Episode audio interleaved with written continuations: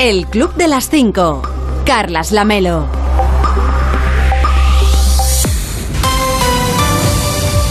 ¿Qué tal? Muy buenos días. Son las 5 de la mañana, son las 4 en Canarias y es 21 de junio. Hoy cambiamos de estación. Quedan 193 días para acabar 2022. Empieza el verano, quedan solo 40 días para el próximo 1 de agosto. Le damos el dato por si a usted le interesa. Hoy va a salir el sol a las 6 y 43 en Tarancón, en la Mancha Alta, a las 7 y 8 minutos en Punta Umbría, en Huelva, y a las 6 y 59 en Tuineje en Canarias, a las 6 y 59, hora de las Islas Canarias, claro. Y para entonces, para cuando salga el sol, ya les habremos contado que...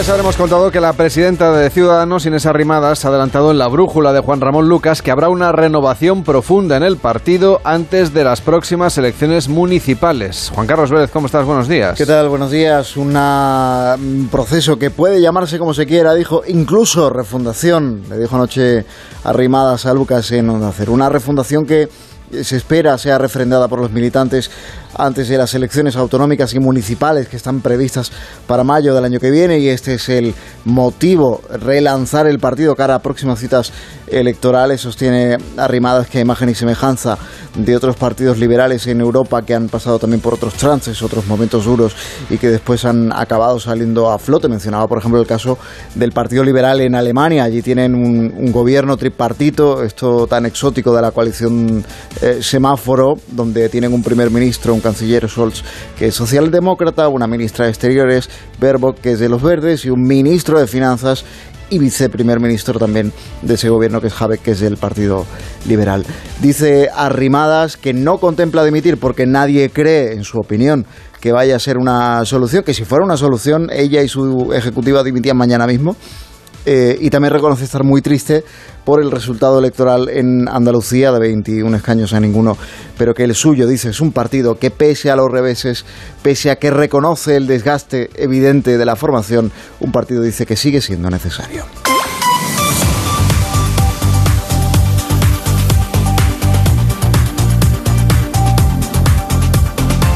Y la Dirección Nacional del Partido Popular sigue saboreando las mieles del éxito electoral de Juanma Moreno, mientras la dirección del PSOE todo cuanto concede es que hay que reflexionar. O han enmudecido las voces críticas en el PSOE o no han pasado el filtro de los CIRCOM, ¿eh? de los jefes de prensa, que en realidad responsabilidad justa porque siempre tienen jefes políticos por encima.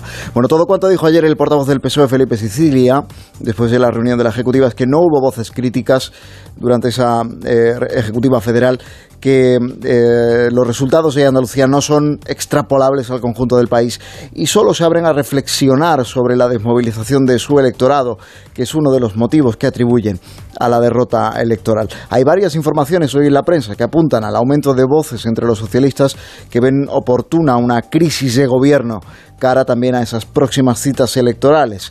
En el Partido Popular todo lo contrario, claro. Alberto Núñez Feijóo reúne hoy a la Junta Directiva Nacional del PP para recibir en la sede de la calle Génova al triunfador de las elecciones en Andalucía, Juan Manuel Moreno Bonilla, y eh, también estarán asistiendo a reunir los varones territoriales para ver si el éxito electoral en Andalucía de este fin de semana es o no extrapolable a otras comunidades o incluso al conjunto de España en unas elecciones generales y en su caso cómo proceder a hacer que ese resultado se extienda y puedan eh, eh, replicarlo en otros, en otros territorios y en, el, y en el conjunto del país. Gracias Juan Carlos, que tengas un feliz día, cuídate. Igualmente, chao. De lunes a viernes a las 5 de la mañana, El Club de las 5. Onda Cero. Carlas Lamelo.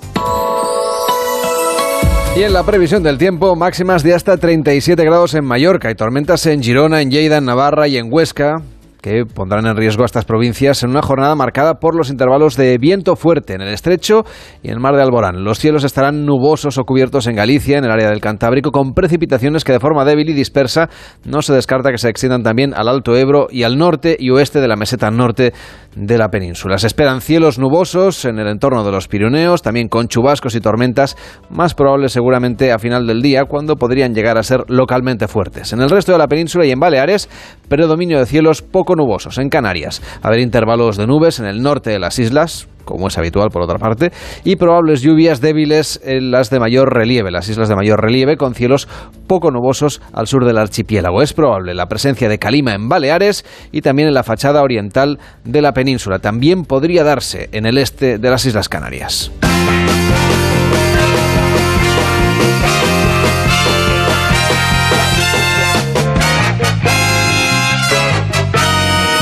Estamos en el Club de las 5, de las 5 y 5, de las 4 y 5 en Canarias. Hola David Cervelló, ¿cómo estás? Muy buenos días. ¿Quién le vas a desear tú hoy especialmente los buenos días? Pues a toda esa gente que se ha pensado que llegaba el apocalipsis, que llegaba el fin del mundo, que por fin había llegado ese meteorito que iba a acabar con, con todos nosotros.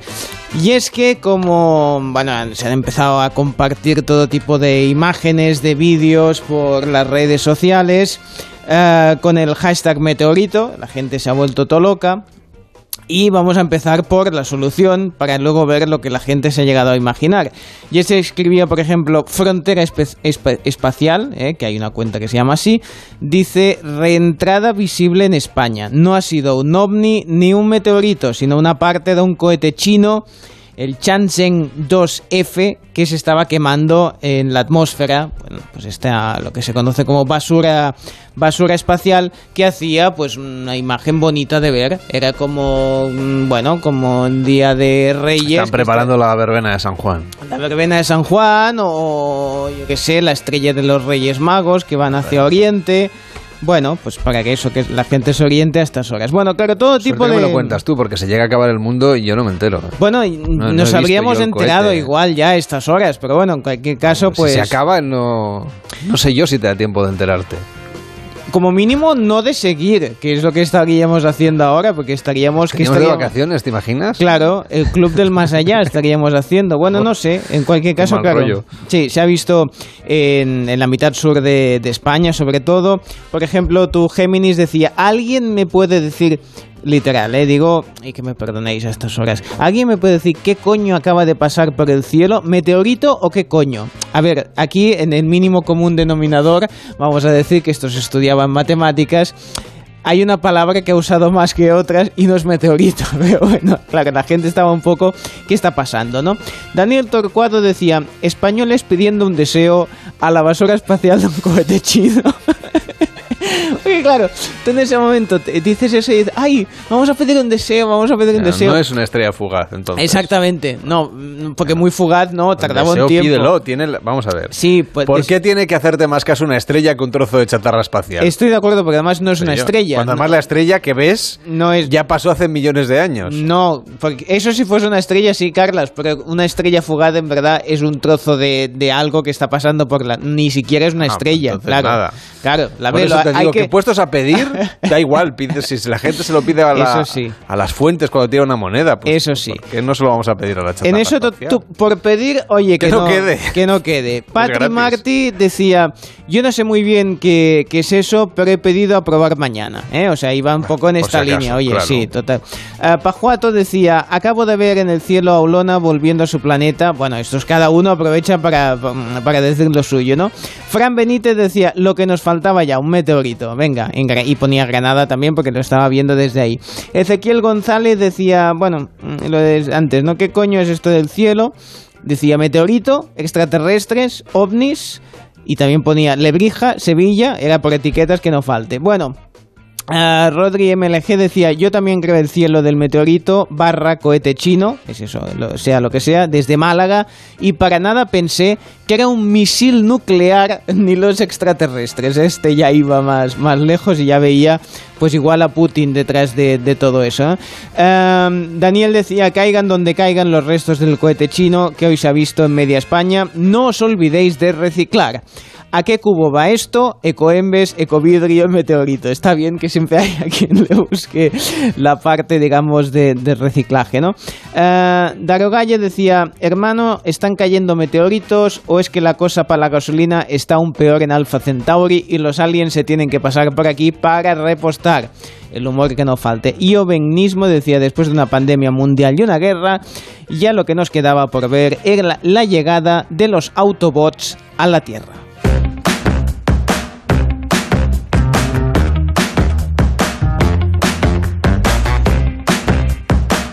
Si ha visto usted el destello, pues eh, enhorabuena. Sí, sí, sí, hombre, es bonito de ver, era Claro que sí. de colores. ¿A quién más le deseas hoy los buenos días? Bueno, pues a un hombre que ha tenido una idea que a lo mejor es eh, hasta brillante. Eh, un hombre le pide... Como una estrella. Sí, sí, sí, sí, ey, sí, sí, sí, Está totalmente. todo ligado. Sí, sí, sí, sí, sí, eso, este es un figura, efectivamente, porque eh, le pide a su exnovia 8.500 más o menos euros al cambio en concepto de gastos que le supuso la relación. Está muy Con interesante. intereses o, Bueno, o libre el- de cargas. es de Shanghái, con lo cual lo ha pedido en yuanes, que siempre es una cifra más bonita, 60 millones de yuanes. Suena, suena muchísimo, ¿eh? Suena muchísimo más. A ver, parece que le ha sido más duro de llevar esta relación en, en yuanes, ¿no? Bueno, de momento se desconoce el nombre y hace bien.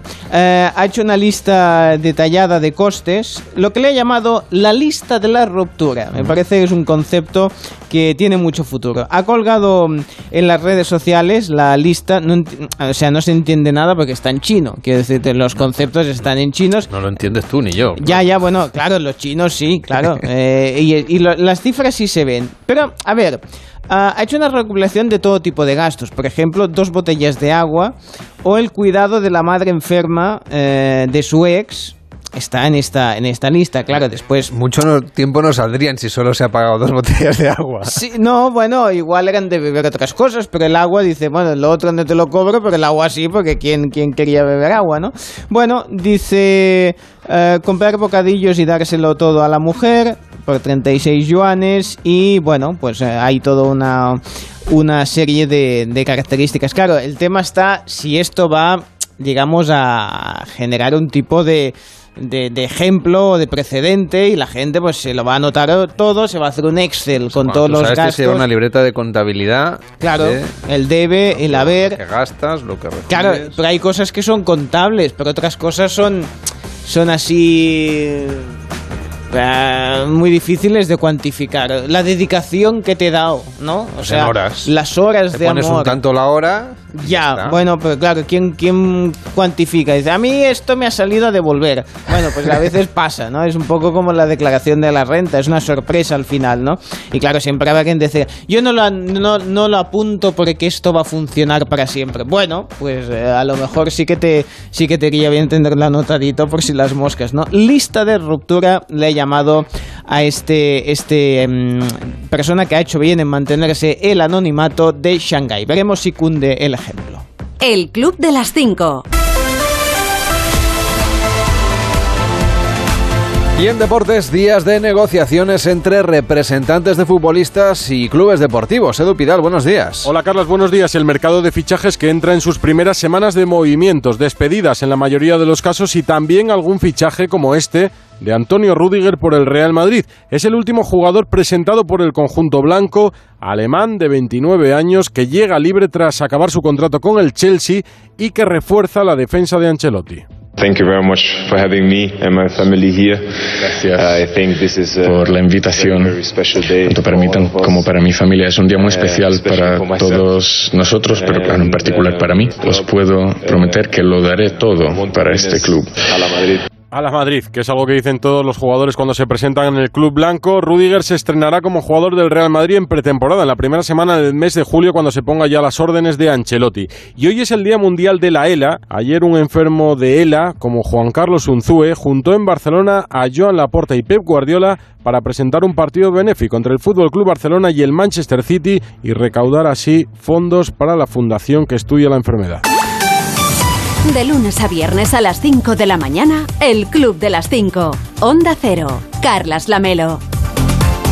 Hoy en Onda 0.es nos cuentan que Yolanda Díaz propone un paquete de medidas anticrisis que consta de un cheque de 300 euros para las personas más vulnerables y subir los impuestos a las eléctricas.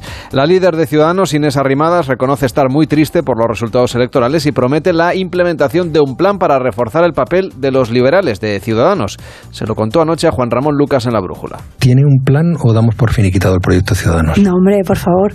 Claro que hay un plan y además eh, es un plan que no es ni más ni menos que el plan que han hecho otros partidos liberales en Europa. Yo hace dos semanas estuve en, en Dublín, en el Congreso de, de ALDE, de, los, de la Alianza de los Liberales y Demócratas Europeos, y la verdad es que cuando uno va allí, que, que tengo otra reunión importantísima esta misma semana en Bruselas, pues uno tiene otra, otra perspectiva, ¿no? Eh, nosotros en, en, en, en España, pues llevamos 35 años, por redondear, sin Partido Liberal.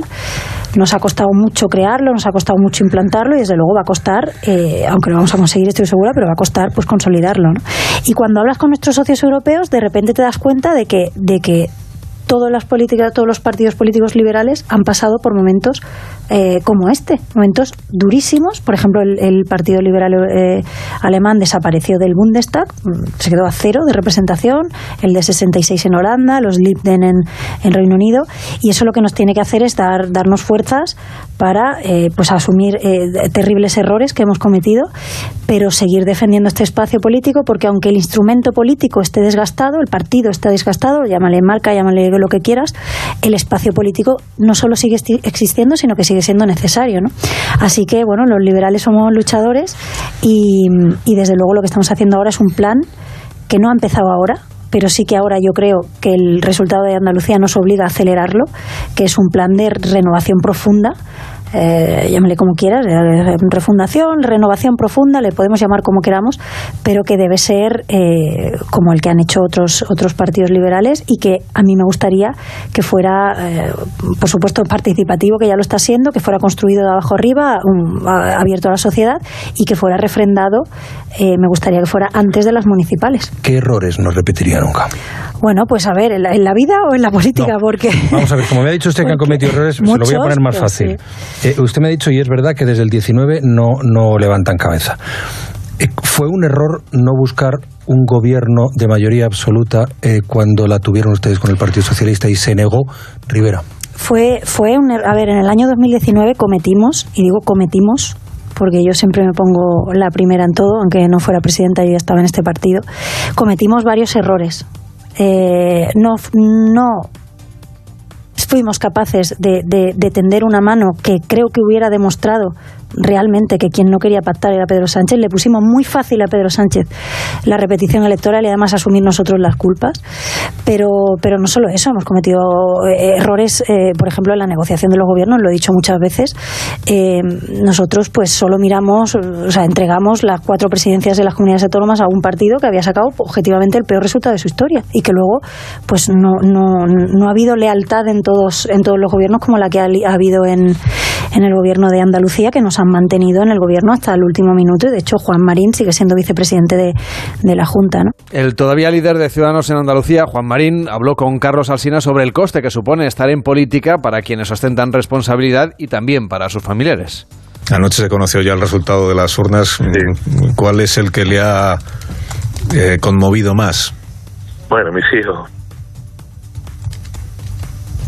Sin duda. ¿Qué le han dicho los hijos? Que a descansar.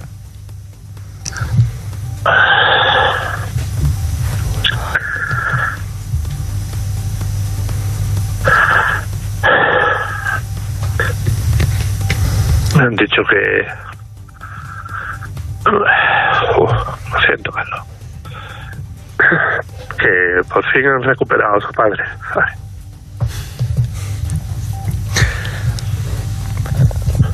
Pues eh, desde ese punto de vista es un éxito, Marín, ¿qué le voy a decir? Así lo veo yo. El vencedor de las elecciones en Andalucía, Juanma Moreno, también estuvo ayer en más de uno con Carlos Alsina y se mostró convencido de que su triunfo es el inicio de un cambio de ciclo político en España. ¿Usted percibe un cambio de ciclo en la política nacional? Que esta es otra línea de interpretación muy extendida esta mañana en los, en los diarios. Lo de Andalucía anticipa que en las elecciones generales el presidente del gobierno, el señor Sánchez, puede perder el favor del electorado. Eh, yo, yo estoy convencido que sí. Yo estoy convencido. Sí, Andalucía, mucho, mucha Andalucía. No solo por el peso cuantitativo, ¿no? Somos la comunidad autónoma donde más españoles vivimos, 8 millones y medio. Sino que en gran parte la personalidad de Andalucía, la, la proyección cultural que tiene Andalucía es la propia proyección de España. Y entonces, a eso le suma el, valor simbólico que tiene para el Partido Socialista Andalucía, donde han tenido los mejores resultados durante décadas y décadas, pues todo hace un cóctel explosivo. Yo auguro que muchos varones socialistas, pues hoy estarán reflexionando de cara a las próximas autonómicas sobre la idoneidad que el señor Sánchez le acompañe en campaña o no le acompañe. Y eso es humano y eso va a pasar. Por tanto, yo creo que ahora se abren dudas en el Partido Socialista, se abren grietas en el Partido Socialista y va a pesar mucho este resultado a, medio y largo plazo. Puede repasar los resultados municipio a municipio y todas las reacciones a estos resultados electorales en onda ondacero.es. Además, también puede ver cuánto cobra el presidente de la Junta y compararlo con otros líderes autonómicos. Según Forbes, Juanma Moreno es uno de los que menos cobra. Los que perciben una mayor remuneración son los presidentes de Cataluña, País Vasco y Comunidad de Madrid. Seguimos repasando que nos cuentan en onda ondacero.es. En nuestra web puede leer el perfil de Fernando González de Castejón, el conde y marqués presunto autor del asesinato en la calle Serrano de Madrid. Según los investigadores, el hombre habría disparado a su mujer, luego habría matado a una mujer mayor, amiga de su pareja, y se habría suicidado con la misma arma. En onda ondacero.es también nos cuentan que es la niebla mental, uno de los síntomas persistentes del COVID-19. Los pacientes la describen con síntomas como pérdida de memoria, problemas de atención o dificultad para encontrar las palabras y para expresarse. Y la atleta Ana Peleteiro, medallista de bronce en los Juegos Olímpicos de Tokio en la prueba de triple salto, ha confesado una dura experiencia que vivió en su pasado con una expareja. Lo ha hecho en el programa Las Uñas, con Cindy Takanashi, en A3 Player. ¿Has visto las uñas, no? Sí, claro. Sobre todo con la última temporada, pues tuve ahí un poco de drama porque me, vi, o sea, me reflejé muchísimo en una de las entrevistadas. Me di cuenta de que yo había sufrido abuso sexual por una pareja, por una expareja. En nuestra web también leemos que la publicación y difusión de vídeos íntimos de terceros atenta contra el honor, la intimidad y la propia imagen. Es lo que le ha ocurrido al actor Santi Millán, víctima de la filtración de un vídeo sexual con una mujer que se ha viralizado en las redes sociales. La mujer que aparece en el vídeo ha borrado sus perfiles digitales y la esposa del actor, Rosa Olucha, ha mostrado su apoyo en Instagram asegurando que el sexo consentido y privado no debería ser un escándalo y que Santi Millán ha sufrido un ataque a su intimidad. En el mensaje también explica que existen muchos tipos de familia y que en la suya se apuesta por la libertad, el respeto y la tolerancia. Y la delegada del Gobierno en Madrid, Mercedes González, ha avisado que la próxima semana se desplegará un importante dispositivo de seguridad en la capital por la celebración de la cumbre de la OTAN y por ello apuestan por el teletrabajo para minimizar los movimientos en las calles de la capital. Además, en Onda 0.es se hacen eco de un estudio científico que asegura que el tamaño medio de los penes se está reduciendo como consecuencia de la contaminación y los efectos del cambio climático, que también afecta a la calidad del En Julia en la Onda, con Julia Otero, dieron ayer voz al gremio de los kiosqueros, que por cierto hasta ahora ya trabajan para que usted pueda comprar el periódico. En su caso, el, el, habrá visto una diferencia enorme entre aquellos tiempos sí, bueno. y a lo que nos ha llevado las, las, nuevas tecnologías. Nada que ver con lo de antes. Yo he visto nacer y morir periódicos y Muchos. revistas y revistas. Yo recuerdo el país, el primer número costaba 10 pesetas, es decir, dos duros. Perdona, Julia, una frase que llevo yo, no sé si caía así como una genialidad, pero hace un par de años o tres, así pensando, yo me di cuenta que el kiosco, junto a las bibliotecas, era Google. Era el buscador de turno, donde tú, cualquier duda que tenías, ¿a dónde ibas a, a consultar? Sí. Querías eh, aprender algo sobre marquetería, sobre trenes, sobre aeromodelismo, ¿y a dónde ibas? No existía Google, no tenía nadie un teléfono. Entonces eso era el centro donde todo el mundo iba a aprender. Y quieras que no, eso es un indicativo del volumen uh -huh. de, de, gente y de negocio que podía pasar por allí, de la vida que había allí. Desde luego, el Google de la época de cuando no había Google, Yo, ¿no? Eso es una sentencia no. que la tengo bien clara, la verdad. Sí, sí. Eh, bueno, y, y, no te digo para dar instrucciones de dónde está una dirección, porque bueno. yo cuando me pierdo en algún sitio o no lo tengo claro, si veo un kiosco me siento salvada, y como yo imagino la mayoría de los oyentes. ¿no? Eso es muy gracioso ahora, José, ¿verdad? Porque te vienen sí. a preguntar, pero te vienen con el teléfono en la mano. Sí, y hay veces sí. que te da ganas de vaciar y dices, pero, ¿no tiene datos? El, a pesar de ir con el teléfono en la mano, le mandas a la derecha y se van a la izquierda. Puede escuchar este espacio de los gremios en Julia en la Onda, a la carta, siempre que usted quiera, en onda 0.es y, por supuesto, en nuestra aplicación. Sí, porque gente que no sabe dónde está la derecha. Ay, hola, ¿cómo está? Hola, señor Vidente, ¿cómo está usted? Bien, se, es que se yo... Ubica, ¿Se ubica usted bien con el móvil? Sí, yo sí, no. sí, sí. Bueno, es que sabe qué pasa yo que... siempre empiezo el camino al revés de lo que dice el teléfono y tengo que dar la vuelta. Bueno, por suerte a ahora... pie, ¿eh? Con el coche no me pasa, pero a pie Bueno, sí. porque el coche que ya me dice, sabe. gire al noroeste. Yo qué sé, ¿dónde está el noroeste? Bueno, con que sepa girar ya me parece mucho, ¿eh? Porque bueno, no, hay sí, gente pero claro, que va giro en el sentido opuesto al que debo ir. Bueno, porque si está en una rotonda, pues hace la rotonda No, y ya... a ver, y, a pie y no la- hago rotondas. Pues debería hacerlo porque es un ejercicio sanísimo, eh, se cuentan muchos pasos y todo eso, pues siempre al final eh, sirve para Puede que alguna vez alguna plaza o alguna rotonda con semáforo y paso de cebra, pero no hay muchas. ¿eh? Pues tiene que buscarlas porque es mano de santo. ¿eh? Para Pasear todo. por rotondas. Pasear por rotondas está perfectamente delimitado en un el libro. estupendo. Pues yo lo he Estoy leído. por abrir un podcast. De- podcast de, de- rotondas de España. Pues sí, debería hacerlo, ¿eh? porque eh, pues estoy a punto de publicar mi libro eh, Paseando por Rotondas eh, de- de- del Vidente, donde he aprendido muchísimo a encontrarme a mí mismo y a otra gente perdida como yo. Bueno, a ver, eh, me están llegando muchas La consultas. niña, la niña de la curva. la chica de la curva. Yo tuve un romance con la niña de la curva, estuve bastante tiempo, estuvimos enganchados, ¿eh? Era, me costaba de separarme de ella, sobre todo porque se me aparecía cuando no quería, pero bueno, es una historia que ya la superé, ya pasó el tiempo, ¿eh? ahora ya le deseo que tenga mucha movida, no, pero mucha suerte, que, que le vaya todo muy bien, eh, porque es una chica que vale mucho la, la pena, es muy constante, eh, siempre está ahí, eh, siempre está a tu lado. Bueno, le decía que me están llegando consultas eh, de cara a que hacer, por ejemplo, el solsticio, todas estas fiestas que se hacen, eh, pues eh, las, las hogueras, los petardos, estas cosas. A ver, me dice Aries. Las sardinas. Sí, las sardinas, sí, hay quien come de todo. Bueno, pues me dice Arias, por ejemplo, que ha conocido a un acuario, pero que también le gusta una Géminis y que aún no ha cortado con Piscis. ¿Que qué debo hacer?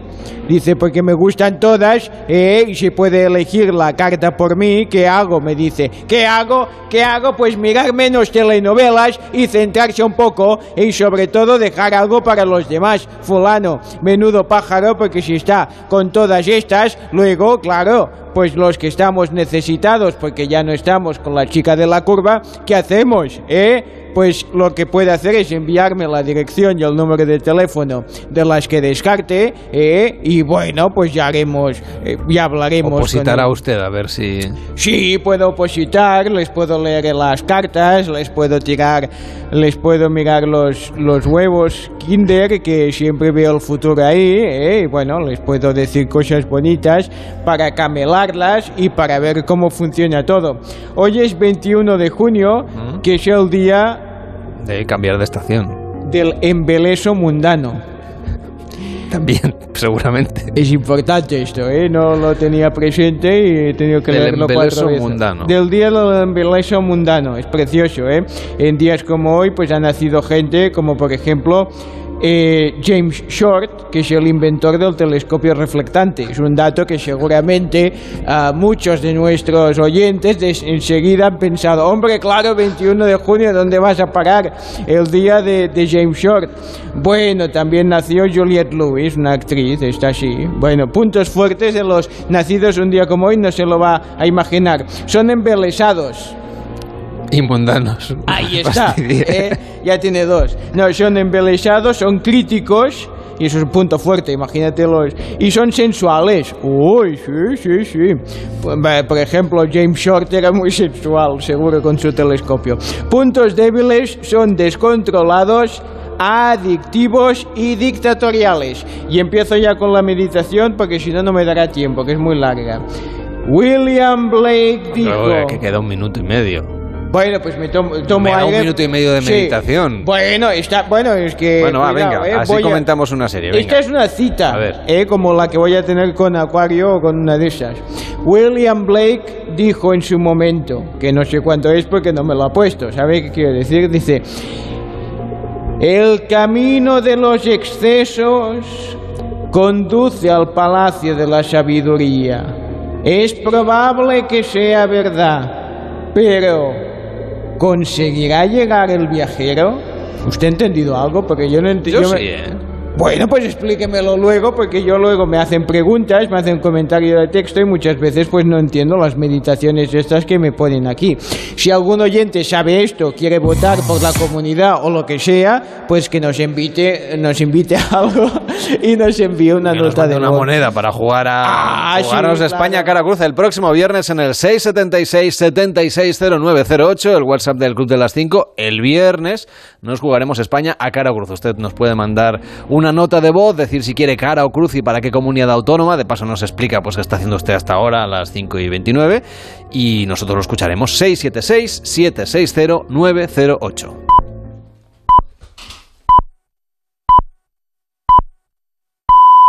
El Club de las 5. Carlas Lamelo.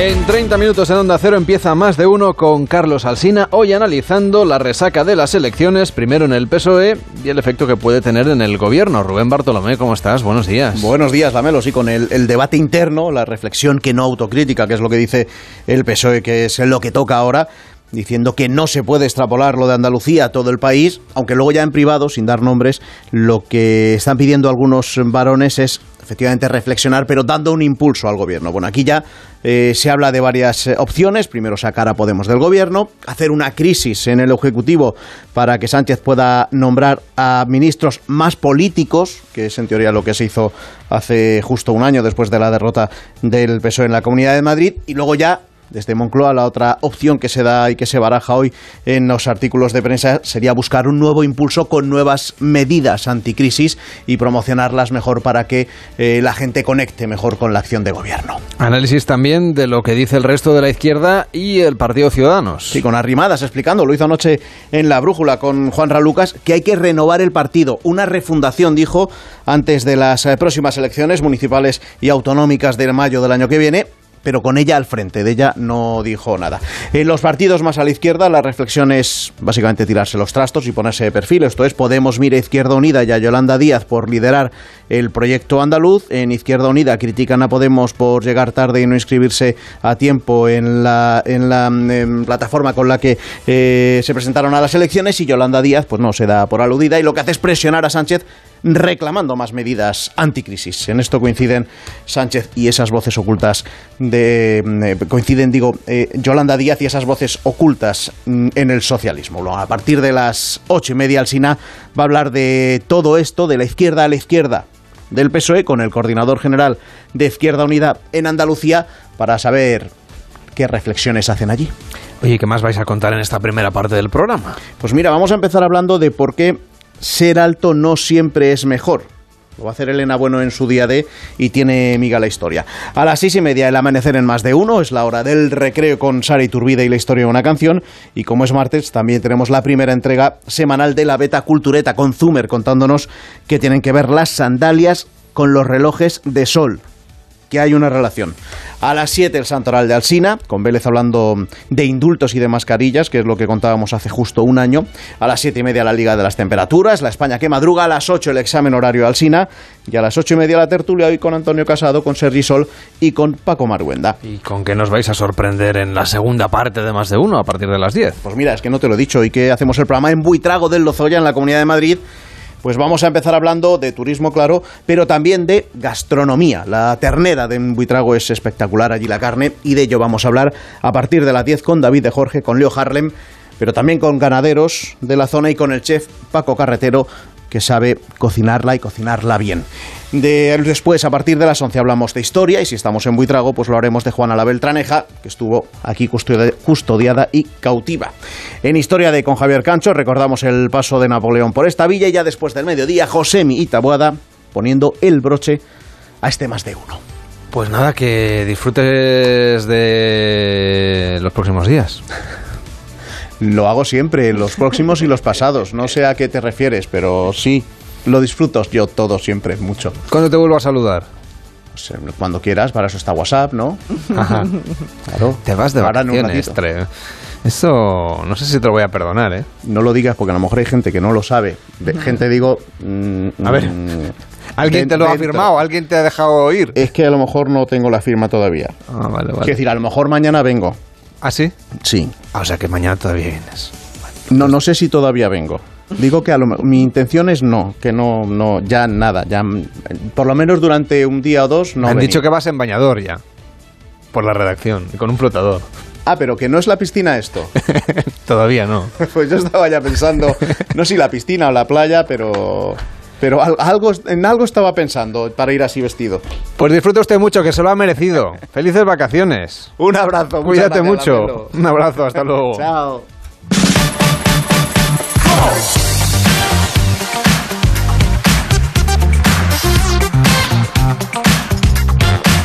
Quien no se toma ni un minuto de descanso es Cervelló, que no para de ver la tele. Ah, bueno, sí.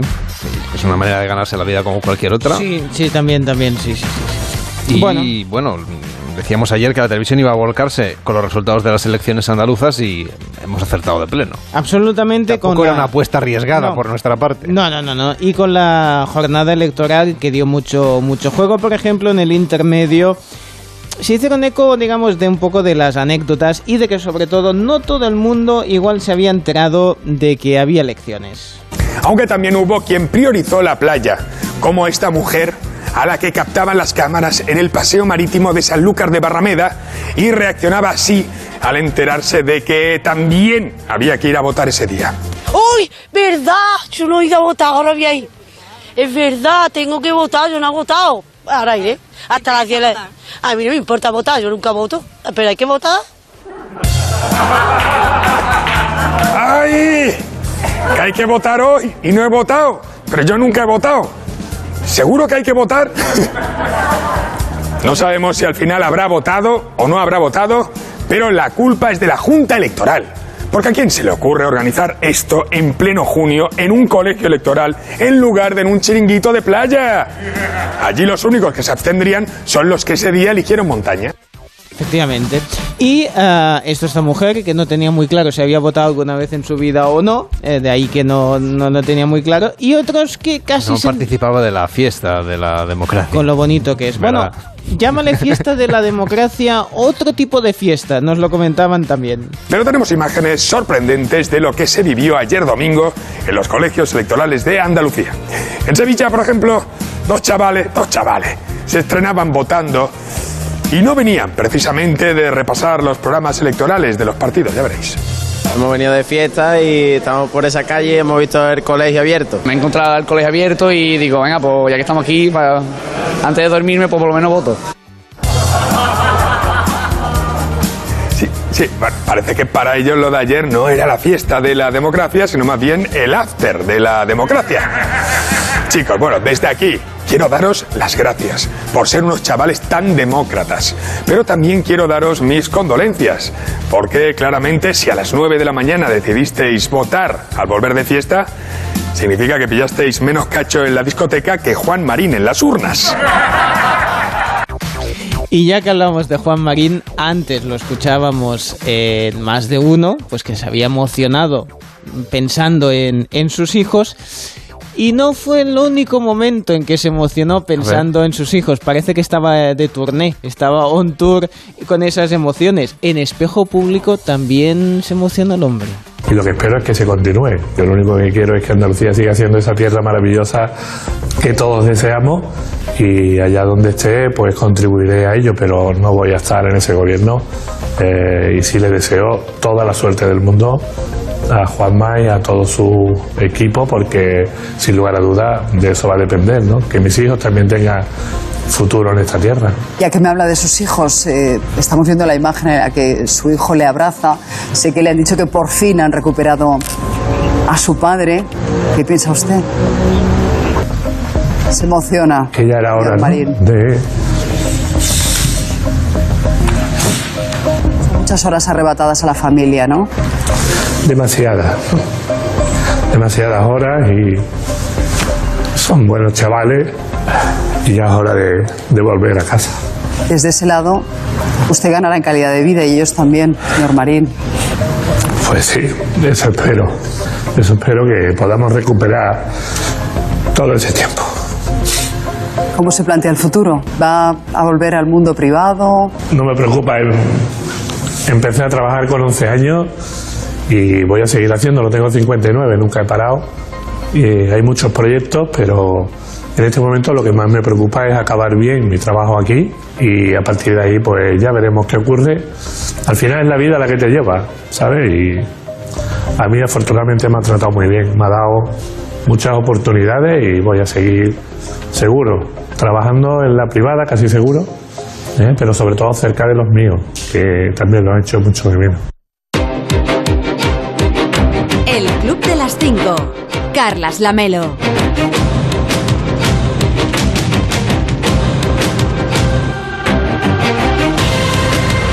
Estamos en el Club de las 5, de las 5 y 40, de las 4.40 en Canarias. Colombia tendrá por primera vez en su historia, en 200 años, un presidente de izquierdas. Gustavo Petro fue alcalde de Bogotá, Bogotá, pero también ha sido miembro de la guerrilla durante el proceso de paz y agregado diplomático del país. Se trata de un cambio político muy relevante, por ejemplo, para el papel de Estados Unidos en Sudamérica y también para la industria de los hidrocarburos. Dos asuntos de máximo interés en este contexto de polarización internacional. Hablamos de ello con Pablo Widerbost, que es profesor de Relaciones Internacionales de la Universidad Pontificia de Comillas. ¿Qué tal? Muy buenos días. Buenos días, un placer estar aquí hoy con vosotros. La lectura que se hace aquí en los medios de comunicación europeos sobre este primer, esta primera presidencia de la izquierda en un país como Colombia, eh, no sé si refleja del todo lo que está sucediendo en realidad en aquel país. Efectivamente, desde aquí hay ciertas cuestiones que eh, nos parecen extrañas o que no conocemos en profundidad.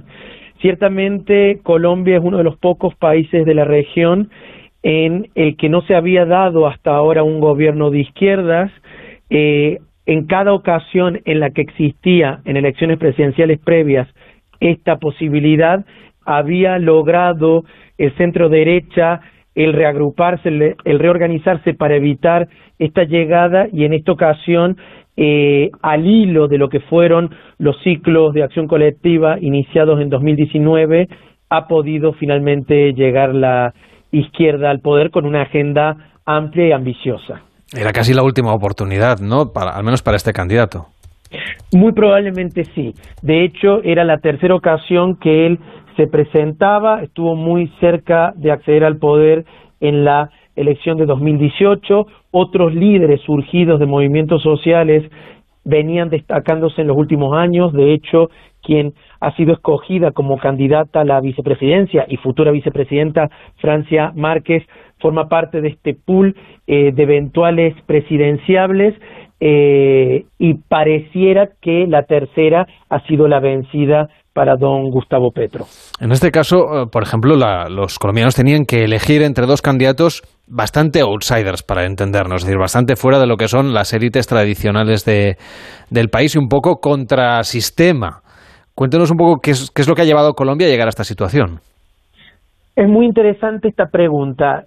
En sentido estricto, ellos han sido outsiders de manera limitada. ¿Por qué? Porque Petro tiene una larga historia como parlamentario, de hecho detentó también en su día la alcaldía eh, de Bogotá, y Rodolfo Hernández también ha desarrollado actividades a nivel local eh, municipal, que lleva a Colombia al actual escenario, un profundo eh, desgaste y desenganche entre la ciudadanía y la clase política, la élite política, que se vio acentuado luego de la firma de los acuerdos de paz, que no han logrado cristalizar del todo, y esto se disparó con cierto ciclo de acción colectiva que se inicia en el año 2019 por un intento de modificación de legislación tributaria del gobierno que hoy está terminando. Muchos jóvenes de distintas ciudades, porque fundamentalmente ha sido un movimiento urbano, salieron en su día a las calles, eh, decenas de ellos fueron reprimidos eh, y muchos han perdido la vida. Esto pareció eh, congelarse durante el peor momento de la pandemia, pero una vez que la pandemia iba descongelándose, estos movimientos sociales tomaron nuevamente la calle. Vamos a hablar ahora de Gustavo Petro, que será el próximo presidente de Colombia. ¿Qué programa económico tiene para el país y en concreto, por ejemplo, en su relación con los hidrocarburos? Porque quiere cambiar la manera como se explotan estos recursos en Colombia. Petro tiene un programa muy ambicioso en materia de transformación giro copernicano del modelo productivo, desea eh, sumar a Colombia a lo que es la agenda de combate al cambio climático, desea descansar menos en lo que tiene que ver con la eh, explotación de petróleo. Eh, para ello, lo que pretende es financiar el emprendimiento, al mismo tiempo lo que ha previsto es que pueda formarse a trabajadores de distintas industrias contaminantes para que ellos puedan reciclarse y destinarse a buenos y nuevos nichos y entornos eh, productivos, esto acompañado de una reforma eh, a nivel de las pensiones. El actual sistema que tiene carácter mixto, mitad público, mitad privado, según su criterio debe mudar un poco al estilo de lo que ha propuesto el presidente Boric en Chile, a un sistema mayoritariamente público que permita detentar en el futuro, que permita que los futuros pensionistas detenten jubilaciones con cierto nivel eh, de dignidad. ¿Y tiene recursos Colombia para llevar a cabo este, esta agenda de transformación? Esta pregunta es clave. Eh, según la propuesta que ha eh, presentado don Gustavo Petro, él pretendería un poco en consonancia con lo que sucede en eh, otros países del mundo. Se ve que esto lo ha propuesto Biden en los Estados Unidos, también se encuentra en la agenda de modificaciones impositivas en Europa Occidental, en otras naciones latinoamericanas, pretende incorporar nuevos impuestos a las grandes fortunas.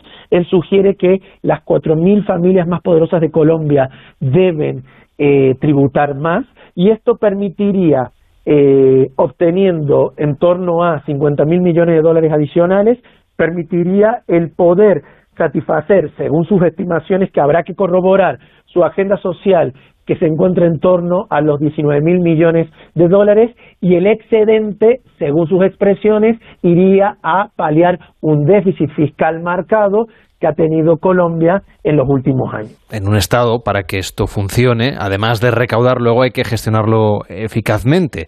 También para que la recaudación sea eficaz y realmente eh, pues la, agencia tributaria pueda, pueda recoger ese dinero de acuerdo con las nuevas normativas que se puedan poner en, en marcha. A veces se, se habla de Colombia como un país con unos índices de corrupción muy por encima de lo deseable para llevar a cabo una transformación como esta.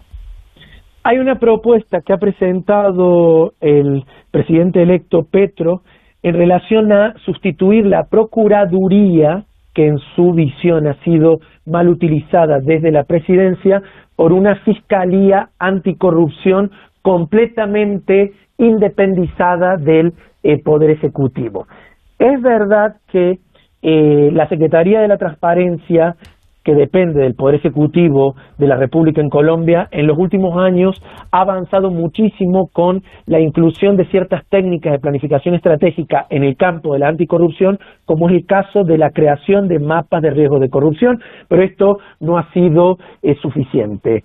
Veremos entonces si la incorporación en el sistema de justicia de esta fiscalía especializada en estos temas logra revertir ciertas posiciones no deseables que posee Colombia en el ranking de Transparencia Internacional, que como todos sabemos es la gran ONG internacional que mide en las últimas tres décadas cómo los países se ubican en relación a este flagelo.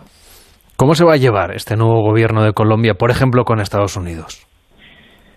Lo que ha dicho el gobierno de Petro, el futuro gobierno de Petro, en relación a propuestas en materia de política exterior, es que habrá primeramente una aproximación a Venezuela, eh, las fronteras se reabrirían, se permitiría que exista eh, una profunda relación comercial entre estos dos titanes, eh, por expresarlo de alguna manera, en el marco del norte de Sudamérica. Son países que a pesar de las horas bajas que vive Venezuela, eh, han tenido históricamente un PBI global interesante y tienen economías complementarias en eh, distintas dimensiones. Si Petro se suma a la línea de trabajo que han expresado las nuevas izquierdas en América Latina, estas que han surgido luego de ese pequeño interregno de derechas, eh, no habría en relación a los Estados Unidos un profundo discurso antiimperialista, sino por el contrario, se aprovecharían oportunidades estratégicas. Es verdad que el propio Estados Unidos está interesado, viendo lo que sucede en otras latitudes del mundo, en tener lo que se ha llamado coloquialmente su patrio trasero tranquilo, organizado, armonizado. Eh, por tanto, mientras Biden se encuentra en la Casa Blanca y si Petro se suma a lo que es la línea de trabajo de política exterior de otras izquierdas en la región, podría haber una relación amigable, no exenta naturalmente eh, de críticas y de diálogos que procuren modificar ciertas cuestiones que disgustan a uno y otro lado. En este momento de reconfiguración de los centros de poder global, Estamos hablando, por ejemplo, de la situación en Ucrania, el papel de Rusia, el papel de China, el papel obviamente de la OTAN y de Estados Unidos. ¿Hacia dónde cree usted que se va a decantar Colombia? Yo creo que Colombia, como otros países de la región, han aprendido la lección de la política exterior de países desarrollados. En los países desarrollados, en tiempos recientes, ha habido como una especie de eh, diálogo en múltiples direcciones. Es verdad que la invasión a Ucrania por parte de Rusia ha venido a congelar esa multiplicidad dialógica.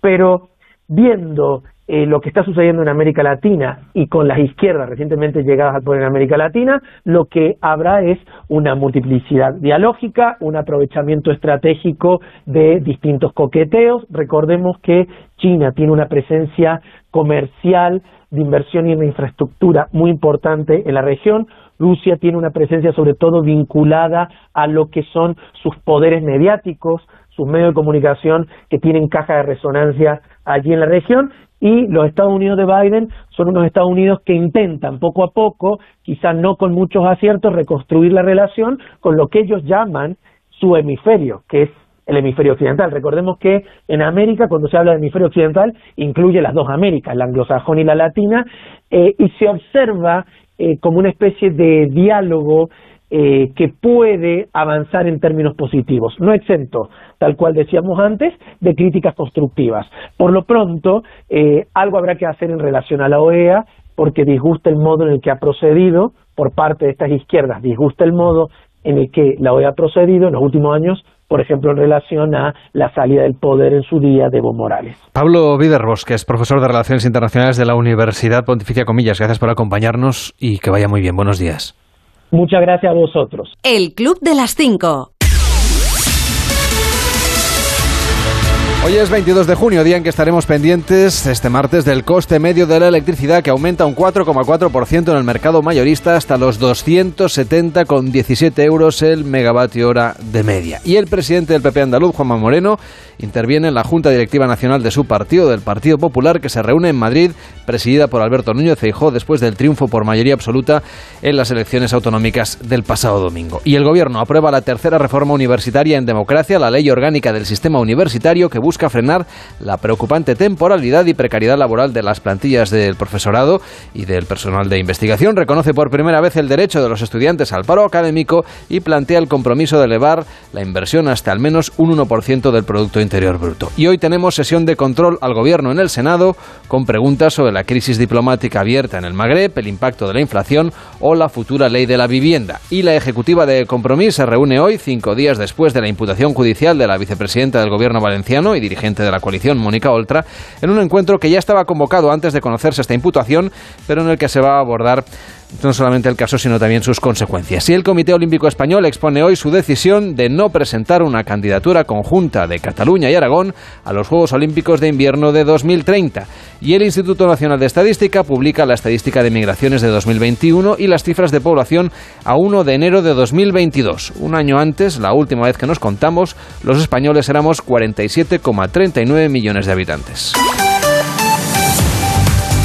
Seguimos repasando en el Club de las 5 lo que hoy va a ser noticia. El Reino Unido afronta a partir de hoy la mayor huelga del sector ferroviario desde hace más de 30 años, que amenaza con colapsar el sistema de transporte del país con graves consecuencias para los usuarios y para la economía británica. Y el ministro marroquí de Comercio e Industria inaugura el Foro de Negocios Marruecos-España en el Palacio de Congresos de Dakhla, en el Sáhara Occidental. Y hoy se presentan los actos del Madrid Orgullo 2022, en el día en el que cambiamos de estación a las 11 y 14 de la mañana, hora peninsular. Por eso la Agencia Estatal de Meteorología presenta hoy el balance climático de la primavera y la predicción estacional para el verano que empieza en unas horas. Y la Comisión Permanente de la Conferencia Episcopal Española inicia su reunión durante dos días que se va a celebrar esta, este encuentro en su sede de Madrid. Hoy en deportes, el mundo, el mundo del deporte está conmovido por las declaraciones de Ana Peleteiro en el programa Las Uñas de A3 Player. Nos lo cuenta Edu Pidal. Buenos días. Buenos días, Carlas. Es grave y es un asunto que puso encima de la mesa la propia Ana Peleteiro. En el programa Las Uñas, que se emite en A3 Player, dice que se dio cuenta de haber sufrido abusos sexuales por parte de su expareja. Claro, yo estoy viendo la entrevista, estoy tan tranquila en- con- entrenando, y estoy viendo la entrevista y de repente me ha hecho llorar. Y, y mi pareja me dice, ¿pero qué te pasa? tal?". Digo, es que esto que está contando esta chica lo he vivido yo y no sabía que eso era abuso sexual. Yo ya, había- yo ya era consciente de que había estado en una relación mm, de manipulación, de muy, muy, muy mala, muy tóxica, pero hasta ese punto, ¿sabes? De, de darte, cuen- darte cuenta de que la persona con la que has convivido te ha hecho eso, es muy heavy. Yo soy una persona con muchísimo carácter. O sea, de, de hecho, mi padre, lo que más le ha dolido de toda esa historia ha sido como mi hija, que tiene tanto carácter y que siempre ha tirado para adelante con todo, así, ha, ha permitido estar en una relación como esa, ¿sabes? De, de que la usen como si fuese un cacho de mierda. En plan, para esto y a la dormir. O estás durmiendo y me apetece, despiértate. Claro, al fin y al cabo tú estás en una relación, eh, esa persona es muchísimo más mayor que tú y te hace pensar que realmente eso que, que estás viviendo es normal entre relaciones. Peleteiro denunció así una conducta que no había identificado hasta ahora mismo. Recuerdo que pueden escuchar a Peleteiro en el programa Las Uñas, que se emite en A3 Player, en la plataforma de reproducción de A3 Media. Además, en tenis, Rafa Nadal ya está en Londres y entrena para su debut la próxima semana en la hierba de Wimbledon. Supone su regreso a este torneo que no disputaba desde 2019, en un año que está saliendo bien para Nadal a pesar de las lesiones. De momento ha ganado los dos únicos grandes que se han disputado hasta ahora, Australia y Roland Garros en París. Y en fútbol, el Real Madrid presentó ayer a Antonio Rudiger, el defensa de 29 años que llega libre del Chelsea y que supone el segundo fichaje de los blancos tras el de Chouameni. La pretemporada para el Real Madrid comenzará ya en el mes de julio.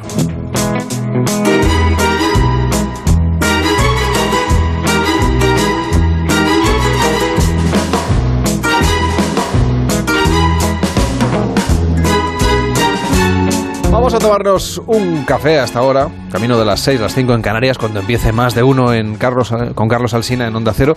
Ya nos habremos tomado este café, porque Bueno. hoy he traído yo la moneda. ¿eh? ¡Ay, qué bien! ¡Qué ilusión! Me siento mucho mejor así. ¿Verdad? Sí. Pero yo, te- llevo unos cuantos, ¿eh? si Pero te bueno, sí. invitan el café está más rico. Muy bueno, muy bueno, sí, sí, sí, sí. Sí, sí, y además se puede pedir el café en, en varios idiomas. ¿Ah, sí?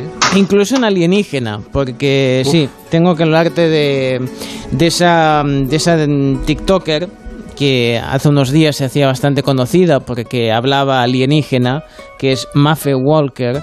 Es una, es una medium que comunica con, mm, con otros seres a través de la sanación y se ha hecho muy popular, muy seguida en TikTok. La escuchamos el otro día, podemos escuchar un poco.